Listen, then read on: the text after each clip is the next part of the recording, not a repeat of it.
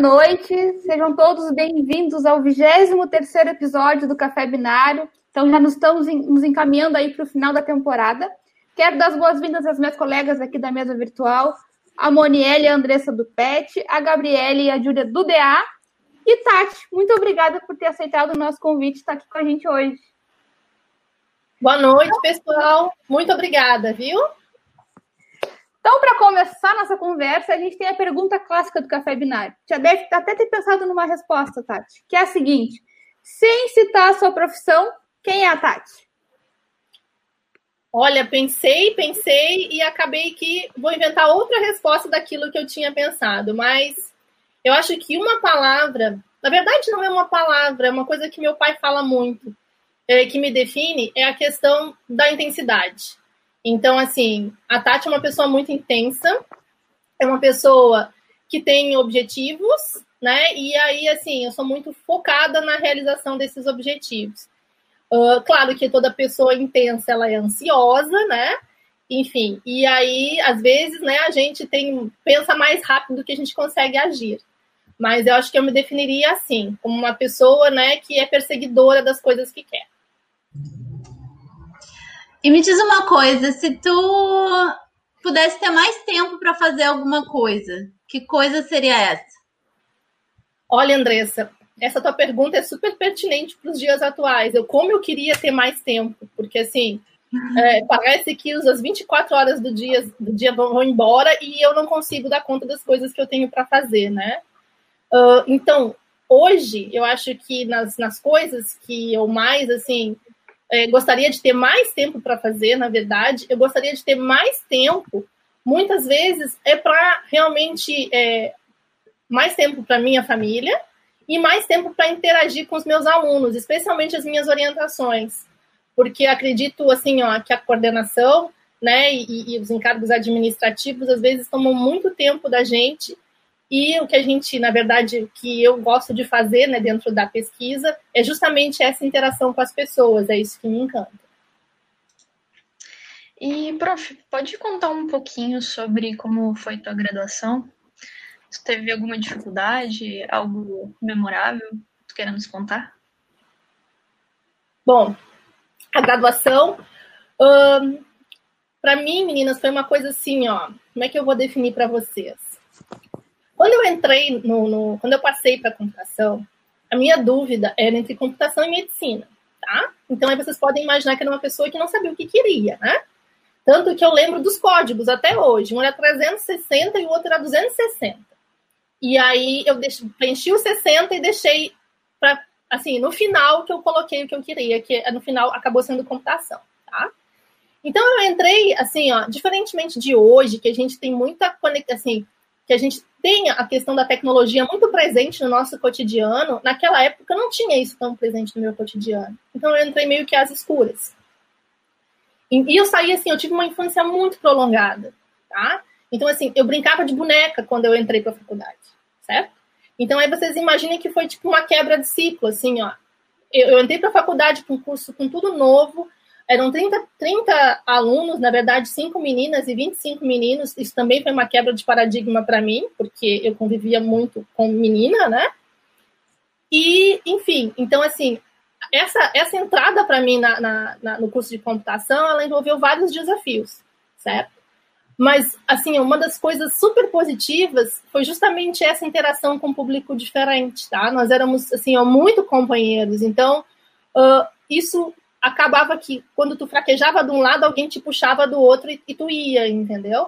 Porque assim, eu custou para mim, para mim cair a ficha do que, que é computação, certo? Eu ficava pensando, Jesus, eu, eu me lembro assim, ó, nas aulas do Campani, cara, o que, que eu faço com esse monte de letrinha aqui? Eu vou apertar e tipo, vai acontecer alguma coisa no meu computador? Sabe? Eu não conseguia ter abstração para entender que aquele código, o que, que aquilo ia acontecer do outro lado. Então, assim, eu lembro que teve uma coisa muito engraçada que foi uma, um exame de algoritmos. E aí eu estava lá fazendo o exame, e no meio do exame eu entendi o que, que era recursividade. Gente, eu fiquei tão feliz, tão feliz, assim, tipo, eu estava no exame, acabada para poder passar naquele negócio, mas, eu, cara, ali eu compreendi, assim, deu aquele estalo. Então, assim, uh, a escolha e a graduação, elas, elas foram muito importantes, assim, nessa questão de conexão com as pessoas, além, obviamente, do conteúdo, sabe? A gente se ajudava muito, a gente montou laboratório. Então, assim, o nosso contexto, apesar de ser um contexto difícil em, termos de infraestrutura, porque era tudo muito precário, uh, nos deixou muito unidos, isso foi muito positivo. Então, assim, eu acho que a, a, a questão da graduação, é, assim, foi uma das, das melhores épocas da minha vida, certo? Porque a gente apontava muito, mas a gente se dedicava muito, então aquela questão do foco era muito preservada, né? Então, assim, todo mundo tinha aquele objetivo comum de, cara, tá difícil, eu posso te ajudar agora, tu pode me ajudar depois. Eu lembro da gente passar madrugada estudando, e, tipo, tinha gente que nem precisava fazer a prova, que já estava passado, mas que ia para ajudar, sabe? Então, assim, eu acho que esse, esse ensinamento ficou, sabe? De, de, de ser colega mesmo, colega no sentido, assim, de estar tá junto, de passar pelas mesmas coisas e de tentar ajudar. Então, acho que foi um período muito rico, muito legal. Tenho muita saudade. E sobre as suas pós, uh, o seu mestrado, seu doutorado, essa história de Rio Grande do Sul, Rio Grande do Norte, como é que foi? Gente, uma vez eu fui fazer um concurso. Concurso que eu entrei, na verdade, acho que lá na UFPB, tá? E aí no concurso tem uma etapa do concurso que a gente chama de memorial, que é onde você se apresenta e tal, diz as suas intenções. E eu pensando, bom, tenho que fazer uns slides legais, não sei o quê, tarará. cara, vou botar um mapa do Brasil, justamente para salientar que eu saí lá do sul do Rio Grande do Sul, aí vim para o Rio Grande do Norte, Aí depois eu tinha ido, na verdade, para Salvador, aí voltei para Paraíba, tá, para mostrar essa dinâmica e tal, achando assim que eu tava, tipo, arrasando com esse mapa. E aí a primeira pergunta do, do cara da banca foi justamente sobre esse mapa. Disse, cara, o que, que me garante que tu vai ficar aqui, já que tu já rodou por tantos lugares? E aí aquilo assim, eu fiquei, hum, tipo, eu achando que tava agradando, né? Mas não foi tão legal assim. Mas enfim, consegui contornar tanto que passei no concurso, mas assim, quando eu terminei a graduação, gente, eu fiquei assim, um canudo na mão e o que fazer, né? E muitos dos meus colegas foram fazer mestrado, tá? Eu não vou dizer que eu fui fazer o mestrado porque eu queria fazer o mestrado. Eu via essas, essa era uma das opções. Eu sabia que eu tinha que fazer alguma coisa. E aí eu tentei em vários lugares. E aí acredito, eu tentei em todos os lugares que eu achei uma área, uma coisa que me interessasse, lá estava eu batendo aquela porta só no Grande do Norte eu consegui uh, a bolsa. E isso era muito importante para mim, porque para poder ir para lá, eu acabei vendendo meu computador, que era a única coisa que eu tinha, para conseguir custear a passagem de ida para lá. E é, eu passei lá e uma colega minha também passou lá. Então, foi uma segurando a mão da outra, né? Então, acabei indo para o mestrado lá, meio que nessa questão de vamos fazer um mestrado. Aí chegando lá, eu super acelerada, né? A questão da ansiedade. Eu lembro que a gente terminou aqui com 4 de abril, porque a gente veio de uma greve, então embolou tudo meio de campo lá no final. E no dia 6 iniciava lá. Então eu estava naquele ritmo de terminei TCC, vamos trabalhar, o que, que eu tenho que fazer?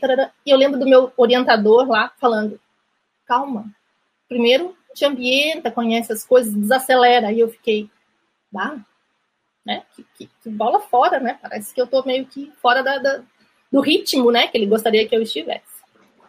E aí, tá, fui me adequando. Lá também conheci uma turma muito legal, a gente era um grupo muito unido. E aí terminei o mestrado, tá? Durante o mês, no final do mestrado ainda, eu me engajei num dos projetos que depois, assim, uh, como é que eu vou explicar para vocês? Depois ganhou muita força, na verdade, e hoje, né, tem várias instituições que usam o sistema, que é o SIGA, e eu trabalhei, na, na, na verdade, trabalhei na parte de reengenharia do banco de dados que eles tinham na época, num lugar que não era assim, não era universidade, mas também não era, era um, era um meio termo, a gente chamava de superintendência de informática. Hoje virou algo fora da universidade, que produz software não só para a UFRN, mas como para outras universidades. Então foi uma oportunidade muito legal, assim, no fim, porque eu, tinha, eu emendei tudo, emendei né, a graduação com o mestrado. Então eu tive uma vivência, assim, meio mesclada do que seria mercado de trabalho com academia, porque era dentro ainda da academia. Terminei o mestrado e aí, né, doutorado. O que fazer? Eu gostava muito de lá, queria ficar lá, e a opção lá, já que não tinha é, na computação, né, na mesma, na mesma área que eu estava atuando o doutorado, foi justamente optar pela engenharia. Então, eu fiz um doutorado em engenharia elétrica. Uh, foi assustador no início, não vou mentir. Eu sofri pra caramba nas disciplinas iniciais, porque assim, ó, para eles a, a, formação básica, de, de, especialmente de matemática, era muito forte. Então, cara, as aulas o cara botava uma fórmula como é isso aí. E eu ficava, cara, será que só eu não entendi nessa sala? Aí, assim, eu tinha um colega que dizia, não, Tati, essa forma veio disso, me debulhava aí, eu comecei a fazer essa, né, tentar dar um step back aí para conseguir acompanhar, enfim, porque realmente a parte inicial foi meio assim, não foi um bom cartão de visitas, eu fiquei meio assustada. Mas aí depois eu fui me encaixando num grupo também, e aí a coisa foi indo, foi indo, foi indo. Bom, aí terminou que até hoje eu acho, posso estar enganada, mas enfim, até hoje eu acho que eu sou a pessoa que terminou mais rapidamente o doutorado lá. Eu lembro que o tempo regulamentar mínimo era dois anos, né? E foi o que a gente esperou para eu, eu defender, né? E aí eu tive a oportunidade, durante o doutorado, de trabalhar com o pessoal de São Paulo, o pessoal da USP. E aí veio também essa questão da TV digital, e eu me coloquei ali no, no meio de campo, enfim. E aí a conclusão do doutorado culminou já com, né, com vislumbrar algum tipo de, de coisa que eu pudesse atuar no mercado de trabalho. E aí eu passei um tempinho entre São Paulo, Salvador, enfim.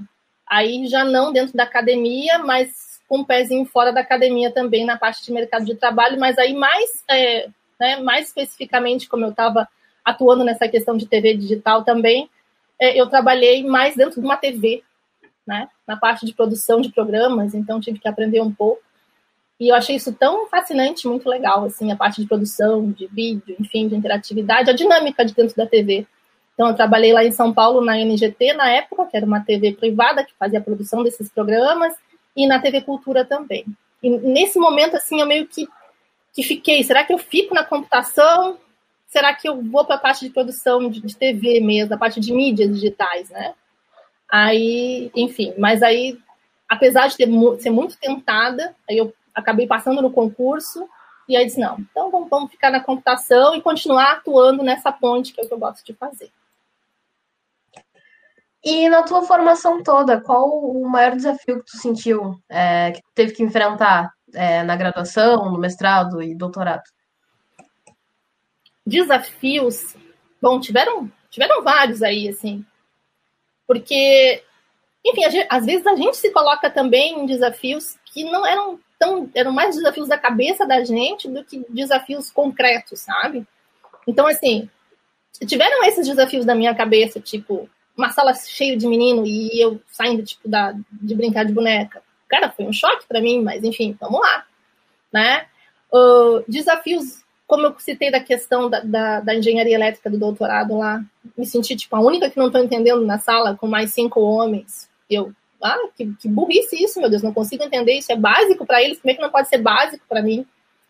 Na verdade, eu tinha que entender aquilo, voltar um pouquinho para ficar ali no nível e conseguir contribuir. Então, assim, não, é, não foi, um, foi um desafio concreto, porque obviamente eu tinha que passar numa disciplina, então, né, tinha que ter aquela recompensa pelo aquele esforço, mas, assim, era um desafio que tinha muito também dos, dos meus desafios, né, dos nossos desafios internos.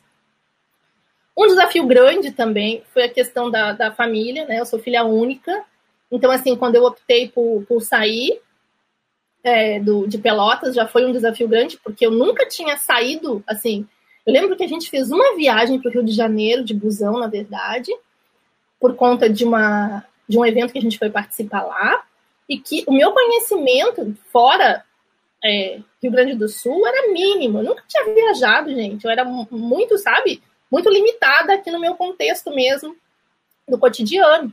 E aí, quando se apresentou, não, agora tu vai morar no Rio Grande do Norte. Tá? Eu fiquei. O que, que eu vou encontrar lá? Eu não, sabe, não tinha a mínima noção, mínima ideia, tinha dúvidas assim ridículas que eu nem vou compartilhar com vocês, mas assim, para mim foi, foi um choque, assim, sabe? De, de, sair desse, desse meu mundo já constituído e ir para um mundo que eu não sabia muito bem. Aí, acho que no mestrado e no doutorado, depois que as coisas meio que ficaram mais familiares e tal, a coisa foi fluiu, assim, de uma maneira bem, bem legal, né? E aí, acho que mais um desafio foi no pós-doutorado, daí eu fui para os Estados Unidos em 2013. E assim, ó, eu sempre fui muito agarrada ao grupo, certo? Então, assim, eu sempre trabalhei com gente, com pessoas, com um grupo. Né? Então, eu sempre me senti parte de um grupo. Aí eu chego lá eu sou eu, sozinha. E assim, meu primeiro choque foi justamente ter que produzir com as, com as ambições que eu tinha, uh, sem ter esse grupo formado. Né? E aí tinha o desafio da língua, enfim, uma série de coisas e tal. E a, a, o início do pós-doutorado foi meio que essa, sabe, trabalhar com isso.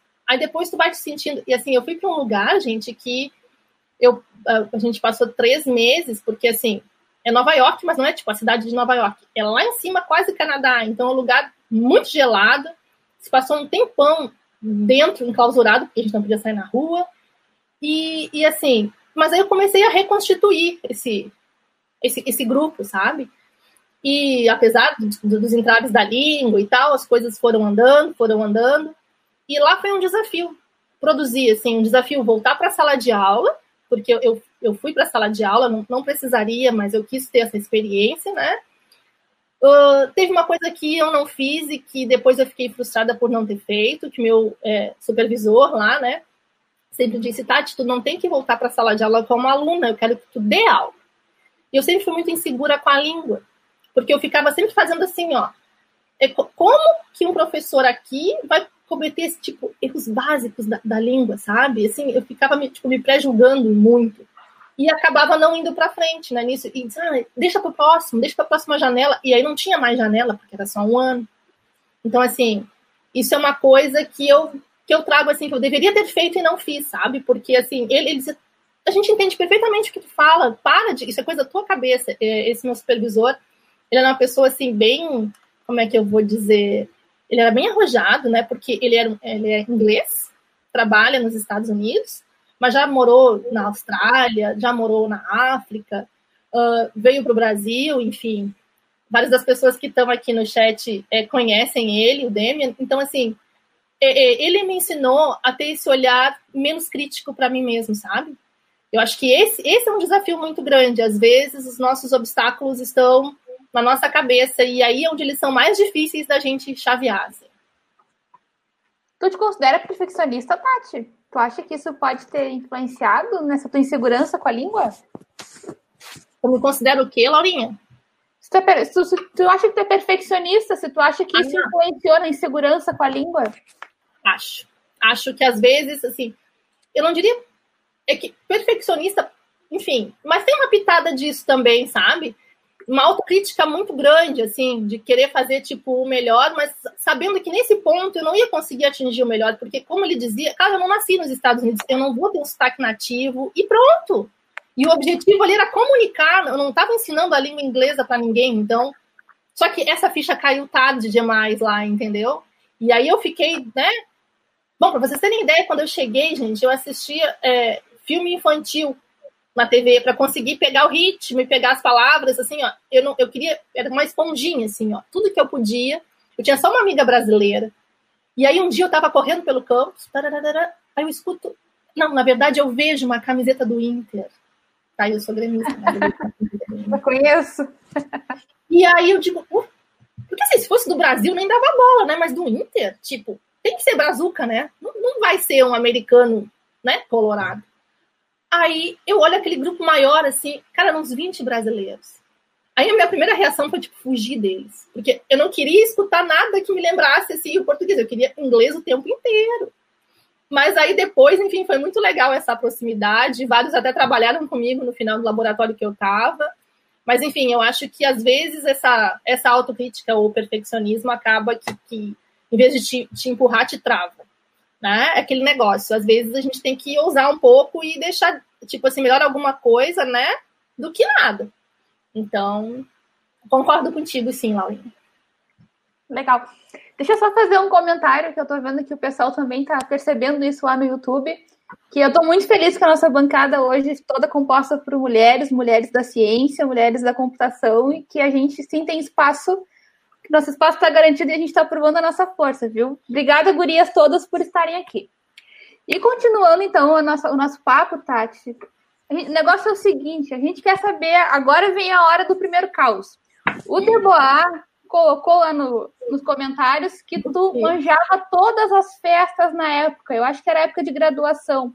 Tu era festeira? O que, que tu tem para nós para nos contar aí dessa época de festa? Bah, eu era muito festeira, gente. Gente, imagine assim, aquela pessoa que nunca tinha participado de festa. Aí apresentam para ela uma festa, ela diz: "Poxa, cara, esse negócio é muito legal". Então assim, ó, a gente passava porque eh, meus pais naquela época iam, eles né, não eram aposentados ainda, então iam muito para o sítio, para fora. E eu ficava sozinha em casa. E aí tinha as parcerias, enfim. Então, no final de semana, a gente estudava, mas a gente fazia muita farra. E tipo assim, ó, muita farra mesmo. Mas isso não foi só na época da graduação, né? Na época da graduação, é... as nossas farras eram farras de, de estudantes, assim, e de acordo com, que, com, as nossas, com as nossas possibilidades, né? Às vezes, né, a gente tem uma festa que faz tempo que a gente não comemora, mas que a gente comemorava até pouco tempo atrás, depois de todo mundo já velho formado, que era a festa do buraco. Então, vou contar o primeiro caos para vocês, tá? Pior é que eu tinha a caneca dessa festa. Deve estar em algum lugar ainda perdido ainda devo ter essa caneca. Uh, essa festa foi o seguinte: nós fomos para casa de um colega, não vou citar nomes, e nessa casa tinha uma sacada e na sacada tinha uma rede, certo? Presa de um lado né, e do outro, assim, no concreto. Né? Ah.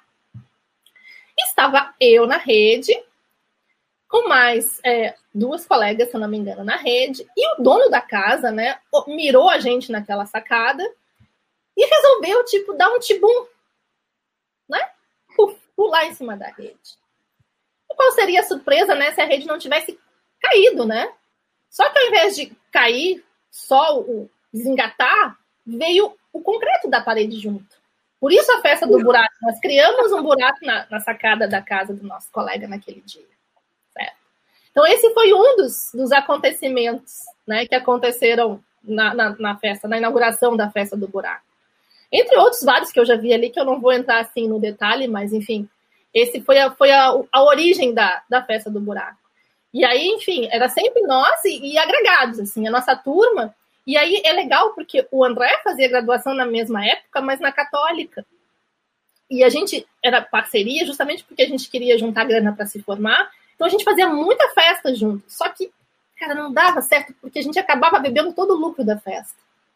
Eu lembro de uma vez que a gente fez uma festa na ABB, eu acho. Enfim, que tinha gente, tipo assim, ó, dentro do freezer, sabe? A festa deu zero de lucro porque a gente bebeu o lucro. Mas assim, a festa foi muito massa, né? Então, realmente o André tem razão. Só que isso não terminou na graduação, que eu já vi gente reclamando ali, né? É, ali nos comentários que eu olho rapidinho, assim. Mas, uh, bom, depois, enquanto professora lá na Paraíba, também participei de muita festa boa lá com o pessoal. Olha aí, ó. É, a, a farra, né, lá. Na verdade, eu tenho até hoje na sala, que agora a gente né, não está frequentando muito o nosso espaço, mas uma fadinha verde. Porque eu levava daqui do Uruguai uma certa bebidinha verde, que eu não vou citar o nome.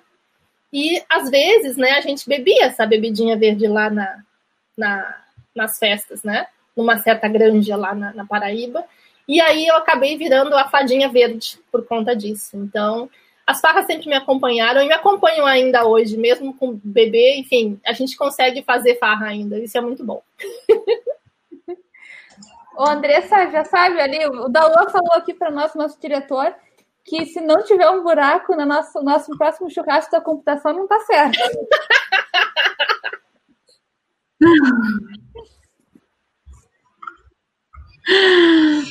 Tati, voltando um pouquinho mais para o meio acadêmico, aí a gente queria saber um pouquinho sobre as pesquisas que tu tem desenvolvido na UFPEL.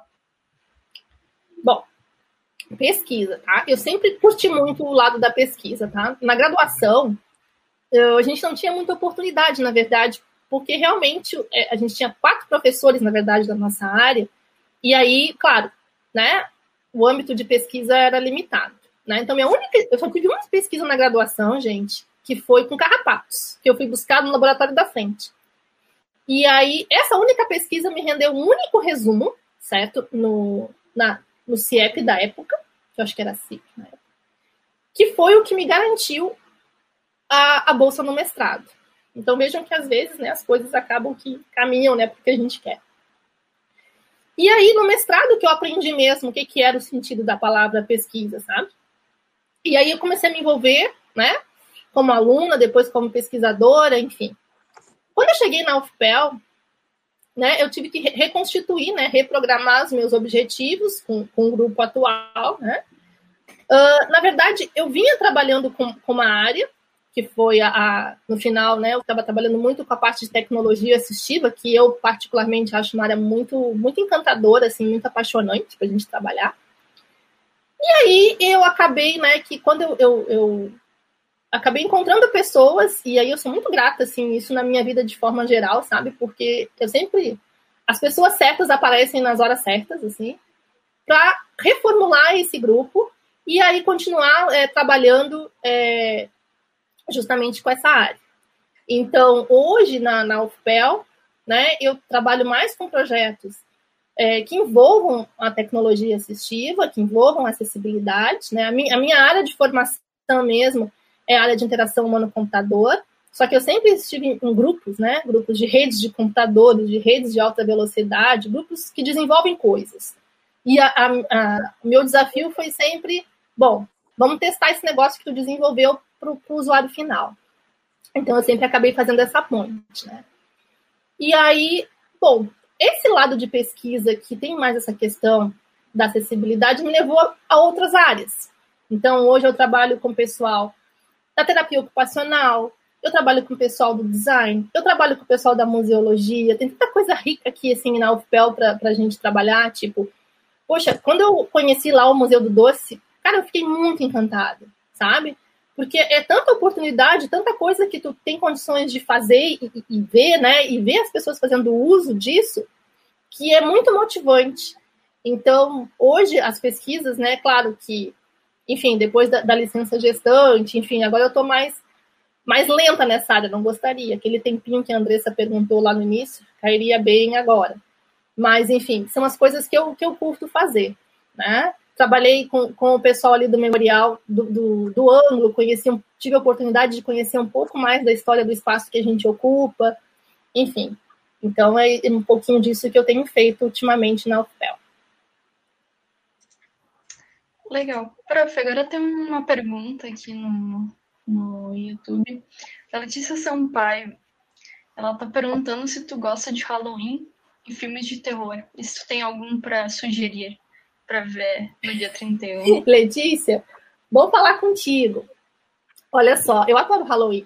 Aprendi a gostar quando eu moro. Quer dizer, eu já gostava dessa questão de filmes de terror, só que eu nunca tinha coragem. Tipo, eu sou aquela que olha assim, sabe? Tipo, na hora boa, tu pega um travesseiro e. Mas aprendi a gostar muito nos Estados Unidos da, da festa do Halloween em si, assim, curti um pouco mais. Ai, Letícia, meus, meus filmes de terror, assim, acho que não tem uma boa opção, mas eu vou emendar com um caos, viu? Que eu sei que tem gente aqui que vai lembrar desse caos. Uma vez queríamos fazer uma noite, noitada, no meu apartamento lá em, em João Pessoa, e eu tive uma brilhante ideia. Só que eu, né, com filmes de terror que me assustavam na minha época, né, de adolescente e tal, né, e quem estava comigo eram pessoas de uma década à frente, né, então era outro contexto, né, meus alunos na época que trabalhavam comigo no laboratório e que viviam lá em casa. Aí a gente foi fazer, né, essa, essa noite do filme de terror e eu comecei com um filme, eu acho que, ai, eu não, vou, não tenho certeza, mas acho que era Poltergeist, aquele primeiro, sabe? O mais antigão. Cara, todo mundo achou um saco. Eu disse, Tati, que diabo de filme é esse que tu sugeriu? Que negócio chato, isso nem assusta. E assim, meu apio era tri pequeno. Então, assim, ó, tinha gente, acho que tinham duas ou três pessoas dormindo comigo lá no quarto, na cama, tinha mais uns dois, umas duas pessoas no sofá, e eu lembro de ter duas camadas de gente na sacada, porque tinha rede, então tinha gente embaixo na rede, tinha gente em cima da rede, né? Então, assim, foi bem divertido, mas assim, ó, Letícia, minha sugestão foi totalmente fora, né? Aí depois alguém achou um outro filme, não, vamos ver esse negócio, porque todo mundo acabou dormindo nesse, nessa minha sugestão, assim. Foi um terror totalmente fora do, do ritmo da galera naquele momento. Mas a cerveja valeu, tava bom. Ok. Uh, agora voltando para a área que, que tu atua, o que, que tu espera da interação humano-computador a médio e longo prazo? Ah, eu espero tanta coisa, Monielle. Porque assim, ó, eu assisti uma palestra que me marcou muito em 2013, que foi justamente a palestra do cara que todo mundo que trabalha comigo já leu esse cara, que é o Ishii, que é do MIT, né? E que trabalha com esses negócios do, do dos átomos radicais e de novos materiais para conseguir dar o que a gente quer, o que a gente espera em termos de, de interface. Uh, então, assim, eu acho que a gente está caminhando para um lado muito mais concreto de interação humano-computador. Eu acho isso meio pragmático, assim, mas muito interessante, porque a gente trabalha para caramba para conseguir representar as nossas formas mais genuínas de comunicação, né? Então, se eu estou aqui cheia de sensor, eu não preciso estar usando o teclado, usando o mouse, né? O ambiente que se vire para entender o que eu quero, o que eu quero fazer, o que eu preciso, né? Embora isso pareça simples do lado do usuário, porque ele está ali utilizando o que ele já usa para se comunicar, do outro lado, do lado do sistema, poxa, isso dá um puta trabalho, porque eu tenho que ter muita coisa, né? Eu tenho que ter toda uma infraestrutura que aguente isso e que gere né, uma resposta satisfatória. E assim, a gente também tem a questão do timing. Às vezes tu queima uma boa ideia por conta do timing. Um exemplo. Há 20 anos, ó, gente, 20 anos é tempo, acho que é 20 ou 15 anos, enfim. A gente teve uma ideia lá atrás de uma torcida virtual, tá? Tem até uma publicação sobre isso. Que era, como o nome diz, uma forma, né? A gente pensando em coisas assim matadoras para a TV digital com interatividade. De você ter interatividade na TV e você utilizar que mais agrega pessoas né, no Brasil, que é a questão do, dos esportes e do futebol. E a gente só via, uh, só via assim, a utilidade dessa interação em tempo real, em coisas ao vivo, então conhecida virtual. Só que a gente não tinha infra, não tinha retaguarda para isso. Aí, por incrível que pareça agora, esse projeto né, tá criando forma lá, porque agora, além da pandemia tendo sido jogada em casa e a gente não poder ir no estádio de futebol, a gente tem infraestrutura que suporta isso. Né? O mesmo aconteceu com o Second Life, por exemplo, quando surgiu. Cara, a gente não tinha uma infraestrutura boa para poder rodar um ambiente 3D e não ficar aquela coisa, né? Então, assim, às vezes a gente rejeita as coisas porque esse timing aí de, né, o que, que se espera médio e longo, longo prazo não está ajustado com a questão da, da ideia em si, né? Que a ideia seja ruim, mas ela está no tempo errado. As pessoas têm que ter infra para aquilo, né? Então, assim, o que eu espero é que a gente tenha mais possibilidades de criar coisas e coisas é, que envolvam sempre esse olhar multidisciplinar. Né? E uma, um dos aprendizados né, que, eu, que eu carrego comigo, ah, porque eu sempre fui muito competitivo, esqueci de falar isso. Especialmente assim, ó, na, na, na, até entrar na, na, na, graduação, sabe? Aquela pessoa que vai lá e diz, hum, tirei 9,5, por que não tirei 10? Sabe? Eu era que ficava ali disputando com as minhas amigas. Ali. E aí é, isso, isso é bom, isso tem um seu lado positivo, mas tem aquele lado do qual é a cenourinha que tu quer buscar, né? O que, que te motiva a dar o passo à frente, né?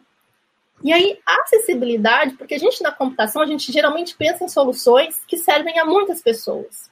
Então a gente pensa num, num grande grupo e eu tenho que fazer alguma coisa que esse grande grupo goste, né? E curta, enfim, que seja adequado para esse grande grupo trabalhar com tecnologia assistiva e com acessibilidade, ter oportunidade de entrar, assim, entrar mesmo né, dentro de um, é, de um laboratório onde eu tenho assistência para pessoas que precisam né, desse, desse suporte, me fez ver que às vezes um indivíduo é o meu 100% e não um grande grupo. Isso, isso eu trouxe para a vida também, isso é bem importante, né? Porque, assim, às vezes se eu consigo fazer uma interface boa, que atenda as necessidades da, daquele indivíduo, eu atingi o meu 100%. Então, valeu a pena, certo? E eu acho que a, a área realmente de interação humano-computador, ela caminha muito para isso, né? Para tirar esses, esses limites, né? Para que as pessoas, não, não importando as capacidades que elas tenham, elas consigam interagir com os sistemas, com as outras pessoas, com o ambiente de uma forma natural. Então, eu acho que é, é isso que eu espero, né? Que, que, que, tenha, né? que a gente tenha essa equidade em termos de possibilidades de interação. Tati, e se tu não tivesse seguido a docência, o que tu acha que tu estaria fazendo hoje? Hum. Ai, não sei. Mas eu acho que eu teria ido pro lado da TV. Porque assim, ó. Ai, Guriz, eu fiquei muito encantada quando eu tive essa proposta. Demais da conta. eu, eu, pensei, eu pensei muito, assim, ó. Eu sou meio louca, às vezes eu digo, ah, vou fazer isso e dane-se o concurso, enfim, eu, eu, eu quase fui para outro lado, na verdade. E, assim, é um mundo super dinâmico e criando coisas novas. Eu, eu achava essa questão, assim, essa, essa dinâmica do trabalho muito legal, interagir com pessoas diferentes. Então, é, na TV, a gente interage, a gente interage, trabalhei em cima de programas infantis. Então, assim, eu trabalhava com, com o diretor de arte do programa, com os atores do programa, né? Assim, aprendi questões de enquadramento é, para poder colocar a interatividade, não botar na cara do boneco. Então, assim, era, um, era uma coisa assim de, de criação, só que tinha, tinha a parte de desenvolvimento do software em si, mas tinha muita criação do conteúdo. E isso eu achei bem, bem legal. Talvez, eu acho que a parte de área de comunicação em si me encanta muito. Mas, assim, é, sei lá, eu, eu, eu acredito assim que se eu pudesse exercer essa, essa questão da interação com as pessoas e da comunicação em si, enfim, a, a área, né? É, eu acho que isso é uma habilidade que, que nos permite, né? Mesmo na computação, atuar em frentes diferentes. Eu acho que isso também me encanta muito na computação. Eu sempre digo isso. A gente tem a oportunidade de criar as coisas, né? Então, por que não fazer uma coisa que a gente goste, né? Uh, e como que é ser professora na nossa área? Tipo, como que a maternidade afeta na sua profissão dentro da área da computação? Também. Bom, ser, vamos começar pelo ser professora. Eu não me imaginava sendo professora, não, assim, no início, sabe? Porque, assim, eu sou filha de professora. E a mãe sempre dizia, oh, vai ser professora. Eu dizia, não, não quero ser professora, sabe? Uma coisa meio que eu quero, mas eu não quero, entendeu? Então, ficava, eu ficava sempre nesse, nesse, nesse dilema. E aí, assim, no mestrado ainda não pensava nisso. Tanto que a primeira aula que eu dei, que foi no estágio docência, foi um horror. Foi assim, uma coisa terrível, terrível para mim, acho que terrível para os alunos, foi, sabe? Era uma programação de uma aula de uma hora e meia, eu acho que em 15 minutos eu tinha metralhado eles com conteúdo, coitados. Assim, eu olhava as caras assim, tipo, de onde é que saiu esse ser, né? Que falou tanto, eu não entendi nada. Foi, foi assim. Foi muito frustrante para mim, na verdade. E aí, Claro, depois, assim, eu comecei a trabalhar com isso, enfim, a trabalhar com a questão das, das habilidades que eu precisaria para desempenhar aquele papel, mas dentro de uma expectativa pequena, assim, porque era algo que eu tinha que fazer para terminar o mestrado. Depois do envolvimento do doutorado, aí eu tinha que sobreviver. E aí, enfim, aí eu tinha que trabalhar, e essa era uma oportunidade boa para ganhar grana, já que eu não tinha bolsa no doutorado. Então, vamos lá. E aí, assim, eu comecei a ser mais cancheira nisso, porque aí tu vai percebendo, assim, não, não quer dizer que, que nunca, assim, sempre a primeira aula para mim é muito importante, sabe? Por isso que às vezes, assim, nesse nosso mundo remoto, eu sinto muita falta de ver, ver vocês, assim, ver e escutar. Porque é uma coisa assim que tu tem que bater no olho, tu tem que, sabe? Eu tenho que sentir a turma, sentir se estão me escutando, se estão achando um saco que eu tô falando, se eu tenho que mudar um pouco, enfim, né? Então, assim, eu sempre fico com um friozinho na barriga em toda a primeira turma que eu vou conhecer. Claro que a tendência é que eu sempre conheça mais pessoas, então vai diminuindo um pouquinho esse fiozinho, mas com o modelo remoto, é, é, é muito inseguro para a gente dar aula por conta de não ter esse feedback instantâneo, né? Porque tu não, tu não sabe como é que tá, tá chegando do outro lado direito. Né? Então, assim, eu acho que dos, dos, desafios, eu acho que uma coisa legal de ser professora é esse compromisso em é, instigar você, sabe? Assim, instigar no sentido de orientar, de dar ideias, de ver uma ideiazinha pequenininha crescendo, sabe? De fomentar esse, esse negócio de, de, querer fazer as coisas, né? Porque hoje nós somos muito mais apontadores, né? Então a gente vai dividir com vocês experiências, né? E vai buscar é, estimular as pessoas, né? Da forma que elas encontrem aquilo que para elas também é prazeroso, né? E a nossa área é tão vasta, tem tanta coisa massa para se fazer, né? Então eu acho que ser professora é ter esse papel de iniciação, eu acho isso super importante, né? Eu aprendi muito assim com, com, os meus professores nesse sentido, sabe? De, poxa, claro que ele falou, eu vou lá, que legal, isso aqui realmente acontece, enfim. Então, assim, eu acho que esse papel assim de abrir as possibilidades é uma coisa muito massa de ser professora. E assim, ver a sementinha, sabe? Ver, ver a, acompanhar você, sabe? Acompanhar os pequenos, os pequenos desafios, as grandes vitórias, né? Eu sempre emociono muito na formatura, eu sou bem chorona. A gestação e a maternidade piorou isso, eu choro com qualquer coisa. Então, assim, ai, aquele momento para mim é um momento assim, é o momento mais massa que eu já participei assim enquanto coordenação. Eu fico tri feliz, assim, porque sabe, a gente vê a pessoa chegando naquele, naquela a gente sabe que é o início da, da, carreira, mas é aquela conquista que simboliza assim, poxa, agora eu estou aqui habilitado para seguir lutando. Então, é uma conquista da família, coletiva, eu acho isso, cara, poder participar disso me dá muito prazer, assim, como professora, como ser humano, na verdade. Acho muito massa. Agora, professora e maternidade assim, ó, como é que eu vou explicar? Eu não era aquela pessoa, assim, que sempre pensou, pensou em ter filhos, certo? Na verdade, né, eu tô com 43 anos agora e eu tive meu filho com 42. Na verdade, eu já nem pensava mais, certo? Mas aí, aquela coisa, né? Vamos, vamos ver no que que dá, o que que manda. E tá, aconteceu, vamos lá. Então, assim, eu tive que aprender muito com a maternidade de forma muito rápida, porque, assim, a criança tá ali berrando e chorando, tu, tu, tem que te virar e fazer alguma coisa, né? Não, não tem muito o que, não tem muito para onde correr, né? E, e hoje, assim, claro, é, a maternidade, ela te dá muito prazer, né? Em termos dessa satisfação, essa mesma sementinha que eu vejo assim nos alunos, eu vejo no meu filho. Só que eu acompanho muito mais de perto. Então, assim, eu tenho pequenas satisfações pessoais a, a todo momento nessa descoberta. Assim. Mas te demanda muito tempo. E aí, assim, eu acho que o desafio, volto lá para a pergunta inicial da Andressa, que foi a matadora, é administrar a questão do tempo.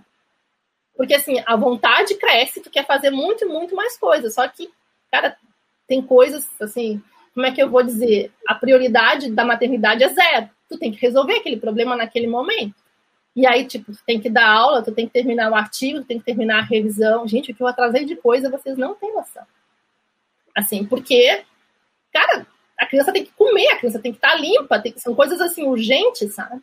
Então, assim, essa, esse equilíbrio eu estou buscando ainda nesse, nesse crescimento, mas assim, é, as duas coisas são muito prazerosas e são coisas assim que eu faço com muita alegria, entendeu? Claro que às vezes fica um buraquinho aqui, um buraquinho ali, mas aí a gente vai né, tentando lidar com isso. Mas a, a maternidade também eu acho que me ensinou a ser um pouco menos ansiosa, né? A pensar assim, poxa, isso aqui, cara, vai ter que ficar para amanhã porque eu tô exausta, tenho que dormir. Né? Eu era aquela pessoa assim que vivia tipo muito 100% trabalho. E eu acho que 100% de qualquer coisa não tá legal. O negócio é equilibrar as coisas, né? Então, assim, esse, esse equilíbrio a maternidade me trouxe aí como brinde, porque me fez aprender na marra que nem tudo é 100%. Então, assim, tu não vai, né? Eu, eu era mais acostumada, tipo, vir à noite para terminar um artigo, né? Do que vir à noite para ter que cuidar de uma criança. Então, assim, são coisas que a vida vai, vai te ensinando. É, agora sabendo mais um pouco da, da sala de aula, algum momento marcante para ti na sala de aula, seja um momento bom, um momento engraçado, conta pra gente. Bah, tem vários momentos legais, mas vamos ver, deixa eu ver. Então tá, vou começar com um momento marcante como aluna, tá? Uma história que eu já contei, acho que em algum, algum outro espaço, mas enfim. Uh, foi a apresentação de um trabalho sobre prólogos. Na época, a gente fazia assim, ó, dos trabalhos, tipo um evento, e a gente quis fazer um evento deste trabalho.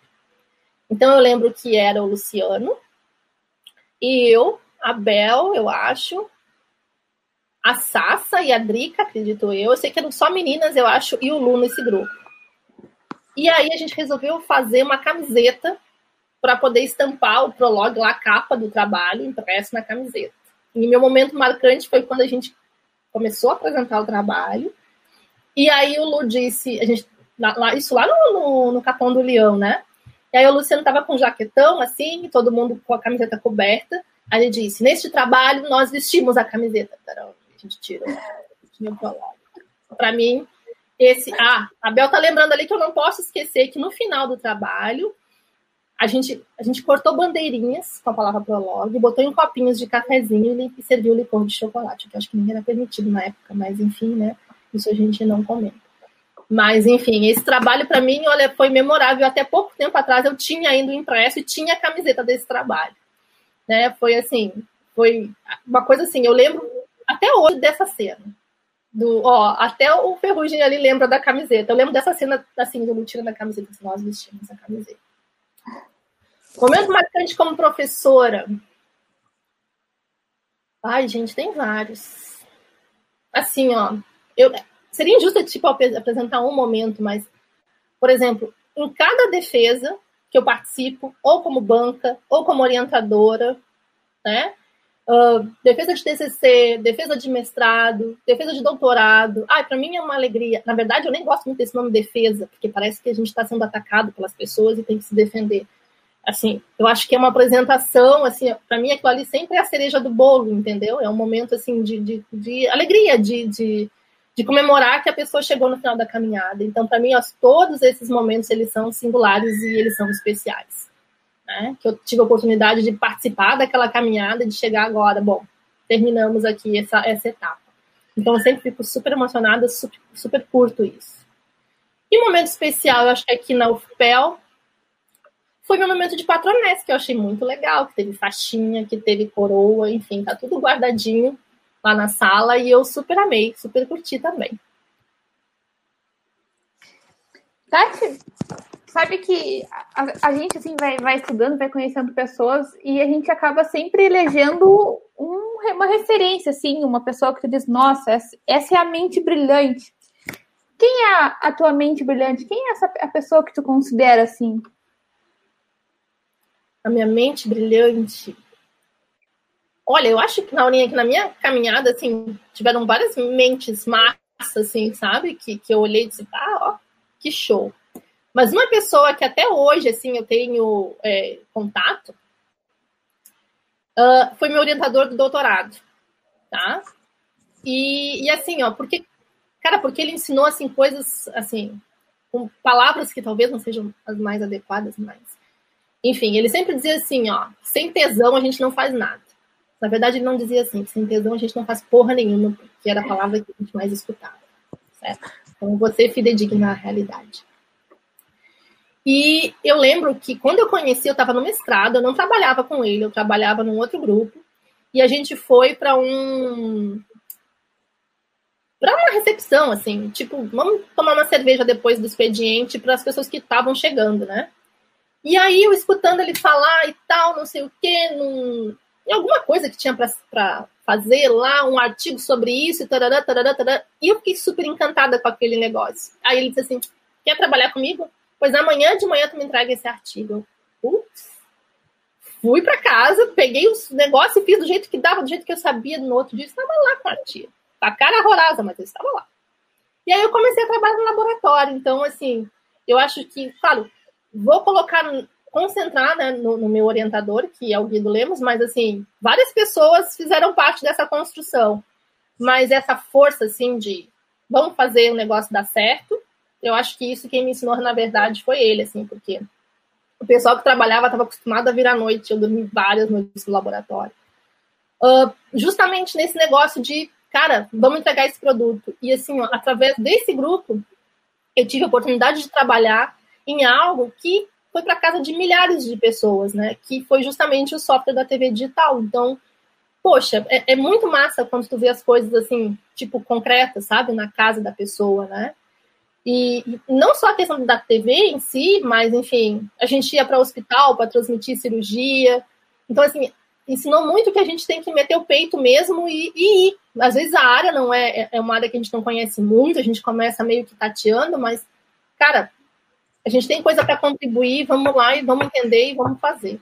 Então, eu acho que é, é, essa, essa, essa vontade, sabe, de fazer as coisas, eu acho que isso é, é o que, é o que é, como é que eu vou dizer, é o que demonstra essa mente brilhante, sabe? De conseguir juntar as pessoas e fazer com que as pessoas deem o melhor delas. Eu acho que esse, essa é a contribuição dessa mente brilhante. Um, e agora uma pergunta que eu considero bem difícil, mas uh, qual que é o melhor livro que você já leu? Melhor livro? Essa pergunta realmente é bem difícil, porque eu não sou uma pessoa de leitura. Eu sou muito técnica. E aí, assim, eu, meus livros são livros técnicos. Não acho isso legal. Acho que isso é, uma, é um déficit, na verdade, que eu deveria ler mais. Mas, enfim, Deixa eu tentar lembrar para te responder alguma coisa que eu tenha lido recentemente. Olha, faz tempo que eu não leio alguma coisa assim de. Bom, a minha. Ele é um livro técnico, mas é um livro muito legal. Não é só técnico. É o livro da, da Sherry, lá do, do Facebook, que é o, o LinkedIn. Que eu achei que foi assim, uma. Assim, a, na verdade, é um livro que é, é sobre a questão de de empoderamento feminino, mas que mostra muito da realidade dela. Então eu gostei de aprender com ela na questão de, de ver as coisas que ela passou, as experiências, e como ela chegou a CEO do Facebook, trabalhar no Google e tal. Tá, é um livro que tem uma pegada forte aí da parte técnica, mas enfim, uh, também tem muita história de vida e experiência. Então, né, se eu tiver que, que dizer o melhor livro, acho que não seria o melhor, mas assim, o livro mais, assim, o livro interessante que eu li nos últimos tempos como eu trabalhei agora com ele na disciplina, então ele está fresquinho, eu dei uma olhada e eu ficaria com nenhum mesmo. E Tati, qual o lugar mais marcante que tu já visitou? Lugar mais marcante? Ah, olha, gente, eu quilometrei bastante, viu? Viajei muito. Lugar marcante, ai, teve tantos. Mas, assim. Vou colocar uma viagem sozinha, certo? Eu fazia muito disso, de, de, de viajar eu comigo mesmo. E aí foi, um, foi uma coisa desafiadora. Foi uma viagem que eu fiz na Austrália. E a gente foi visitar um lugar que eles chamam, acho que, de Doze Apóstolos, que é um lugar no, no interior da costa, né? Eu fiquei em Melbourne e esse lugar a gente pegava um transporte e dirigia um pouco. E aí, enfim, e aí eu estava lá na Austrália com um grupo de alunos americanos que eu conheci, que eu, que eu trabalhava, na verdade, lá nos Estados Unidos. E eles eram bem protetores, sabe? Porque justamente, né, ficavam, tipo, tô lá com eles e, e a língua é outra. Então, assim, eles estavam sempre na volta. Tu entendeu? Tu quer alguma coisa? Tu precisa de alguma coisa? Eram, eram muito protetores comigo. E aí eu fui sozinha nessa viagem. Ninguém, dos meninos, ninguém foi. Então, assim, tinha eu, tinham, acho que dois franceses, tinha dois australianos e tinha acho que um americano. E, cara, eu me virei. Assim, isso foi muito importante para mim, além do lugar ser absolutamente né, incrível, muito bonito e tal. Uh, eu me virei sozinha, isso foi bem importante para mim, assim. Então eu fiz amizade, depois essas pessoas saíram com a gente. No final, eu fui a única pessoa do grupo que, embora né, não falasse inglês nativo, que trouxe alguém de fora para o grupo, que fez, que conseguiu fazer alguma amizade, sair, enfim. E, e, esse lugar foi bem marcante, assim, era um lugar que tinha várias. É, os, as advertências eram: aqui tem a, a, aranha mais venenosa do mundo, olha onde você pisa, aqui tem a cobra não sei o que, olha onde você pisa. No final você ficava meio, não vou tocar em nada, porque sei lá, pode ser um troço super, super venenoso. Mas enfim, era um lugar muito bonito e me fez aprender assim bastante em termos de, de que, ó, eu consigo, eu sou capaz mesmo sozinha de me comunicar, de fazer amizade, enfim, de conhecer lugares diferentes. Então eu colocaria aí os doze apóstolos nesse lugar aí, de lugar mais, mais incrível que eu conheci. Tati, qual habilidade que tu mais gostaria de dominar? Habilidade? Hum, boa pergunta. Sabe assim, eu gostaria de ter mais jeito com trabalhos manuais. Por mais assim, não tecnológicos, digitais, né? Coisas manuais, mas assim, ai, gente, eu sou muito atrapalhada e muito sem jeito. Então, assim, essa, essa habilidade, eu, eu acho tão, eu tenho uma prima que faz assim artesanatos maravilhosos. Eu fico assim, oh meu Deus, eu queria ter mais habilidade para essas, essas pequenas coisinhas, assim, que são pequenos carinhos, na verdade, né? Quando a gente faz, né, e oferece para alguém. Eu acho isso tão, tão bonito, tão singelo, assim. Eu, eu gostaria de ter mais, até paciência para poder ter essa habilidade, né? Talvez, então, a habilidade seja paciência e não habilidade com trabalhos manuais, talvez.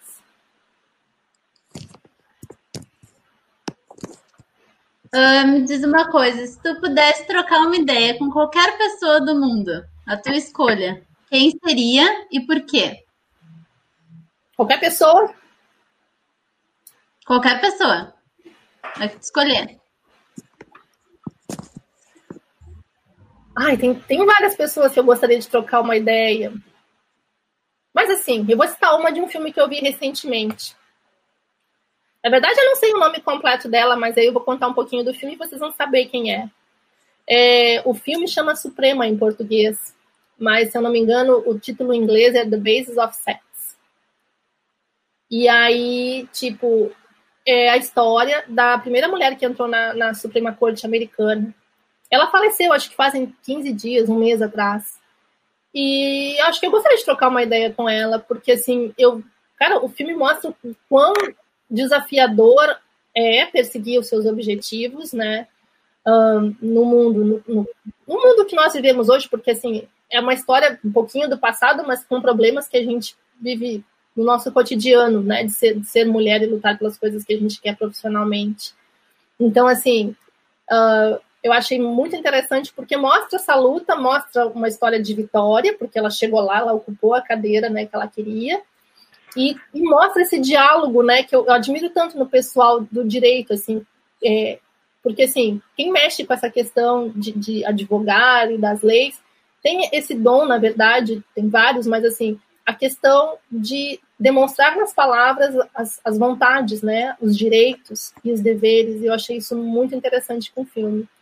Então, assim, eu gostaria de trocar uma ideia com ela, justamente para aprender um pouco, né, desse, de como foi essa conquista e, e, assim, a gente percebe o quanto isso foi difícil para ela, porque ela teve, né, ela teve uma participação muito importante de um marido que deu força para ela desde o início, porque senão ela não teria como conseguir tudo o que ela conquistou, né? E, e como é que foi lidar com, com tudo isso? Então, acho que é uma, uma pessoa que vale a pena uma boa conversa, talvez uma boa taça de vinho também.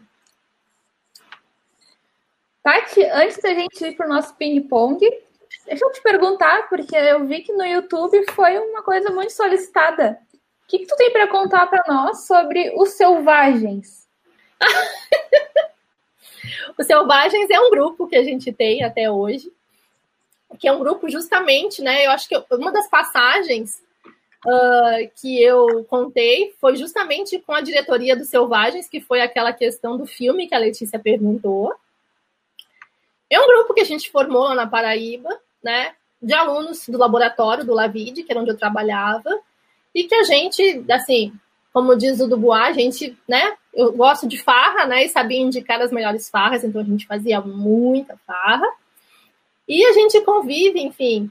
Ali eu vi desde o TCC nascer, a iniciação científica, depois o mestrado, depois o doutorado, enfim, né? Eu acompanhei toda essa caminhada e, enfim, a gente continuou ali firme e forte na, na, na farra e na amizade. E aí, os Selvagens, bom, Selvagens tem várias histórias legais, mas eu vou contar uma rapidinha que foi num aniversário meu.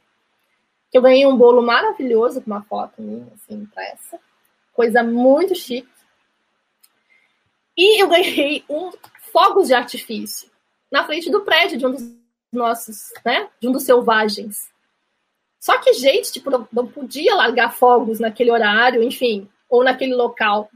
Né? O povo ficou reclamando e xingando. Foi muito interessante ter esse, esse feedback da, da, da, da nossa comemoração ali, que para a gente né, parecia uma coisa tão. Né, a gente nem estava vendo tanto problema assim, e que talvez para outras pessoas isso não tenha né, rolado de uma forma tão tranquila. Mas os selvagens são capazes de aprontar isso no seu aniversário, né? De colocar aí, te dar um bolo muito elegante, muito bonito e muito gostoso e ainda fazer muito barulho para incomodar toda a vizinhança. Então, esses são os selvagens. Os selvagens estão convidados para o próximo churrasco da computação, tá? Olha aí, galera. Vamos, vamos baixar aqui todo mundo lá da Paraíba. Bem que hoje, hoje os selvagens estão muito espalhados pelo mundo, viu? De repente. Tem que juntar a galera. É, exatamente. Tati, então, já estamos chegando no nosso, nosso finalzinho. E a gente tem aqui o, o tradicional ping-pong, né? Que eu te faço uma pergunta e tu tenta responder no menor número de palavras possíveis. Vamos lá? Vamos lá. Nascer ou pôr do sol? Nascer do sol. Serra ou praia?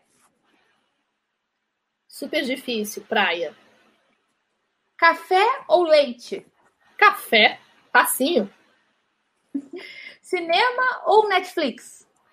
Netflix. Sorvete ou açaí? Sorvete gordinho. Um animal de estimação. Cachorro. Não tem um momento. Uma palavra. Intensidade. Um sentimento. Fraternidade. Um sonho de infância. Conhecer o Rio de Janeiro. E um que tu ainda pretende realizar? Ih, tem vários. Eu sonho muito.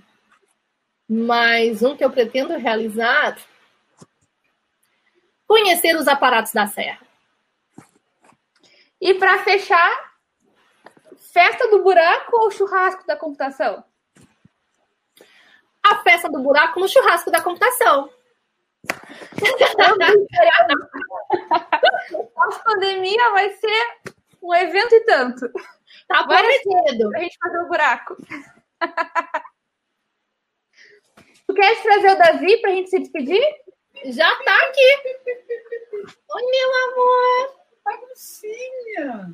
Olha aqui. Olha a melhor produção de todas, ó. Convidado de honra. Dá um oi, amor. Olha só. Ah, ele gosta dela. Ah, tu quer brincar? Ai, olha só. Então tá, gente. Esse foi o nosso 23 episódio. Quero agradecer às minhas colegas maravilhosas de bancada, Monielle, Andressa, Gabriele e Júlia. Quero agradecer o pessoal que trabalhou por trás das câmeras, o nosso diretor da UAN, nossa produtora Raquel e o Bruninho também que estava apoiando a galera aí. Tati, muito obrigada por ter participado com a gente, por ter dividido essas histórias maravilhosas, principalmente a festa do buraco, que eu acho que foi a nossa preferida. Obrigada por, por ter dedicado esse tempo para nós. Gente, boa noite para todo mundo. Eu que agradeço. Foi muito legal ter participado, certo? Obrigada pela oportunidade de matar a saudadezinha de vocês e também matar a saudade do pessoal aqui. Foi um momento muito bom. Obrigada. Gente, não se esqueçam, tem um formulário aqui embaixo para vocês darem as suas dicas, né, suas opiniões sobre o nosso projeto para que ele melhore. E não se esqueçam, não saiam de casa, se precisar, usa máscara e álcool em gel, viu? Obrigada a todos e uma boa noite e um bom resto de semana.